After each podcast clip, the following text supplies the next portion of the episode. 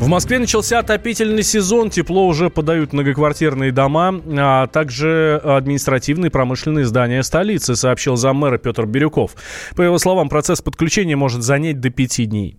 Дали тепло и почти всем социальным учреждениям Подмосковья, однако среди жилых домов в регионе отапливаются пока только около 30%. Тем временем синоптики прогнозируют э, затяжное похолодание. Э, низкие температуры придут почти во все регионы страны, а в Сочи вообще побит рекорд 125 летней давности. Об этом сообщил ведущий специалист Центра погоды ФОБОС Михаил Леус. Вообще на всей территории Европейской России температурный фон сегодня, а также ближайшие два дня будет на 4-5 э, градусов ниже своей климатической нормы. Центральная часть Европейской России, Московская область, Ярославская область, Ивановская область, э, Владимирская область, э, вот здесь будет холодно. Черноземье, особенно его восточная часть, Средняя Волга, да и как бы э, Черноморское побережье Кавказа. Бархатный сезон там можно считать закончившимся. Там прохладная погода. В Сочи, между прочим, минимальная температура вчера – Э, оказалась самой низкой э, за э, последние 125 лет, именно если мы будем говорить о 22 сентября. Во второй половине недели на европейскую Россию постепенно будет усиливать свое влияние антициклон с запада он э, сделает менее плотными облачность, э, до нуля понизит вероятность осадков, а дневные температуры будут постепенно повышаться и к субботе опять же вернуться в рамки климата. Но если мы будем с вами о Москве говорить, то э, 8,5 градусов должно быть. По данным синоптика, не поз... Э, на позднее бабье лето жители Центральной России могут уже не рассчитывать. В России появится список распространителей фейков. Его готовится создать Роскомнадзор. Как сообщил глава ведомства Александр Жаров, в перечень могут войти издания, интернет-сообщества и отдельные лица. Первый зам руководителя фракции «Единая Россия», член Комитета по безопасности и противодействию коррупции Адальби Шхагошев заявил, что ответственность за ложную информацию должны нести все участники информационного пространства. Наличие недостоверной информации, я бы сказал, воинствующей информации, которая воздействует на большое количество людей, это общая ответственность всех, кто создает информационное поле сегодня. И у нас нет задачи искать виновных. Наша задача вместе со средствами массовой информации, вместе с поисковиками выработать механизм, который минимизировал бы попадание фейковых новостей, дезинформации в топ-новости – или же на э, странице средств массовой информации. Очень важно, чтобы наши избиратели не вводились в заблуждение. Именно вот эта задача, которую мы сегодня определили для себя и обсуждаем с экспертным сообществом. Журналист и телеведущий Владимир Соловьев считает, что в, в составлении подобных списков нет никакого смысла. Я вообще к спискам отношусь плохо. Если люди что-то нарушили, ну, обращайтесь.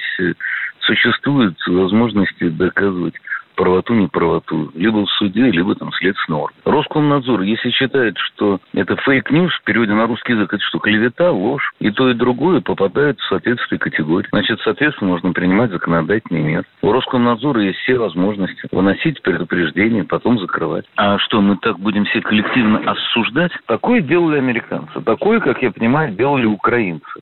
Зачем нам плодить вот эти лишние сущности. Давайте использовать те инструменты, которые уже есть. В середине марта Владимир Путин подписал закон о блокировке фейковых новостей, оскорбляющих государство и общество материалов, опубликованных в сети. Накал страстей на радио «Комсомольская правда». Здесь, что, здесь нельзя не сказать, что папа богатый. Ну, Министерство газовой промышленности, я знаю, как гуляли. Снимали пароходы. Ну, скажи, я... только Нет, без я плохих считаю. Если у нас такая история, что даже безобидное детское песенное шоу вкладывает кирпичик в создание революционной ситуации, ну, все Взяли встало в один и, ряд вот и с этим плюнули просто в лицо.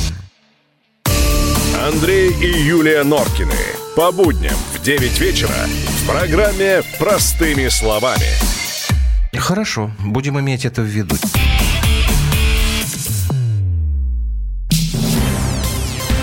В России сегодня 20 тысяч поселков, в которых не осталось ни одного жителя. Еще 36 тысяч, где живут по одному человеку. Причем вымирают в первую очередь села в центральной России. Больше всего заброшенных деревень в Тверской, Псковской и Вологодской областях. В этой проблеме разбирался специальный корреспондент «Комсомольской правды» Дмитрий Стешин. Дим, я тебя приветствую. Да, добрый день. Можно ли спасти вымирающие поселения? Ну, я встретил человека, я его давно искал, эксперта, который знает, что нужно делать. Он, э, я общался с кабинетными экспертами, и с полевыми исследователями. А Глеб Тюрин, он сам из Архангельска, он пытается запустить какое-то движение переселения. Он встречается с губернаторами, с главами муниципалитетов, общин. Он смог достучаться, стал экспертом Госдумы по региональному развитию, там без остановки ездит по стране. Вот, я надеюсь, у него что-то получится. Но мы вот в долгом разговоре, который вы можете в «Комсомольской правде» прочесть или на сайте, мы пришли к тому, что к выводу, что, конечно, без поддержки государства э, спровоцировать волну переселения невозможно. А это, как мне объяснил Глеб, именно должна быть волна, чтобы восстановить не отдельно взятый там уголок деревни, да, а именно деревенскую среду. И он совершенно справедливо считает, что одиночки-переселенцы, они сейчас есть, наметился такой отток, они не изменят картины и не решат все наши проблемы вот с э, пусте, пустеющего сельского пространства. Ну, поговорили о том, чем заниматься там переселенцам. Это же, да, наверное... Дим, это главный вопрос, э, потому что э, когда представляешь себе переезд в деревню, то, ну что, сельским хозяйством заниматься, да, но далеко не все готовы это делать. По его данным, порядка 15 лет проходит от вселения беглеца из города до его полного разорения. У него это все просчитано, модель как бы на практике, к сожалению. Он считает, что э, в Нечерноземье и на русском севере уже нет смысла заниматься сельским хозяйством в привычном традиционном виде, потому что любой агрохолдинг, пришедший в регион, э, э, перекрывает все потребности э, в продовольствии и задействует лишь 5% населения. Должно быть постиндустриальное производство, ни в коем случае никакой конкуренции с мировыми холдингами. И вообще вообще, по его мнению, я с ним согласен, нужно взять модель Китая, который а, в конце 90-х, в начале 90-х а, плавно переводил а, сельскую общину на постиндустриальные рельсы, организовывая микропроизводство в деревнях. Собственно, они сейчас и снабжают весь мир ширпотребом, понимаете? Проблема в том, что у Китая в 90-х была эм, полубезработная провинция сельская, вот, а у нас сейчас в провинции в сельской нет никого, но есть миллионы людей, которые готовы и могут, э, и которым придется переехать из города куда-то, вот, скорее всего, в село, потому что цифровизация наступает, сокращаются привычные рабочие места, э, и как бы переезд масс людей неизбежен, но нужно к нему как-то готовиться. Но пока никто об этом не думает вообще. Он много раз э, поднимал эти темы в разговоре с губернаторами, с, глав, с главами районов. Их сейчас единичные переселенцы не интересуют вообще. У них нет ни бюджетов, ни задач э, возрождать деревню. Вот так. Да, Дим, спасибо большое. Большой материал Дмитрий Стешин, нашего специального корреспондента, который только что был с nami на связи. Читайте на сайте kp.ru и в газете «Комсомольская правда».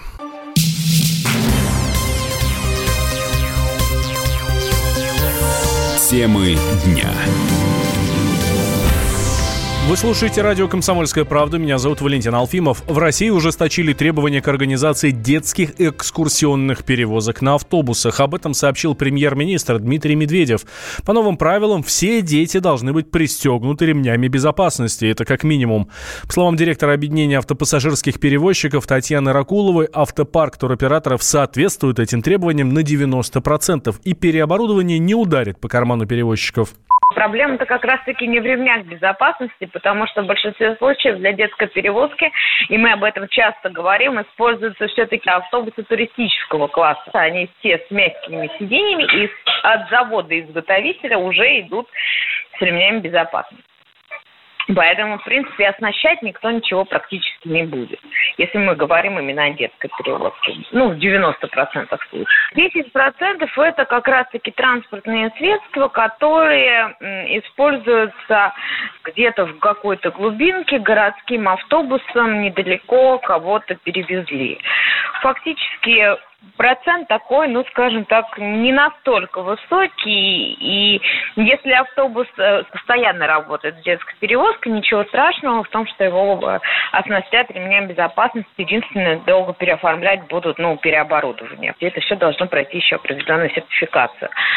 А что касается тех автобусов, которые не работают, скажем, с детской перевозкой, ну, то есть автобусы, которые ездят по городу, да, на маршруте, вот его периодически практически могли заказать э, для того, чтобы там школьников отвезти от школы до музеев в черте города. Но, к сожалению, они, скорее всего, от детской перевозки откажутся.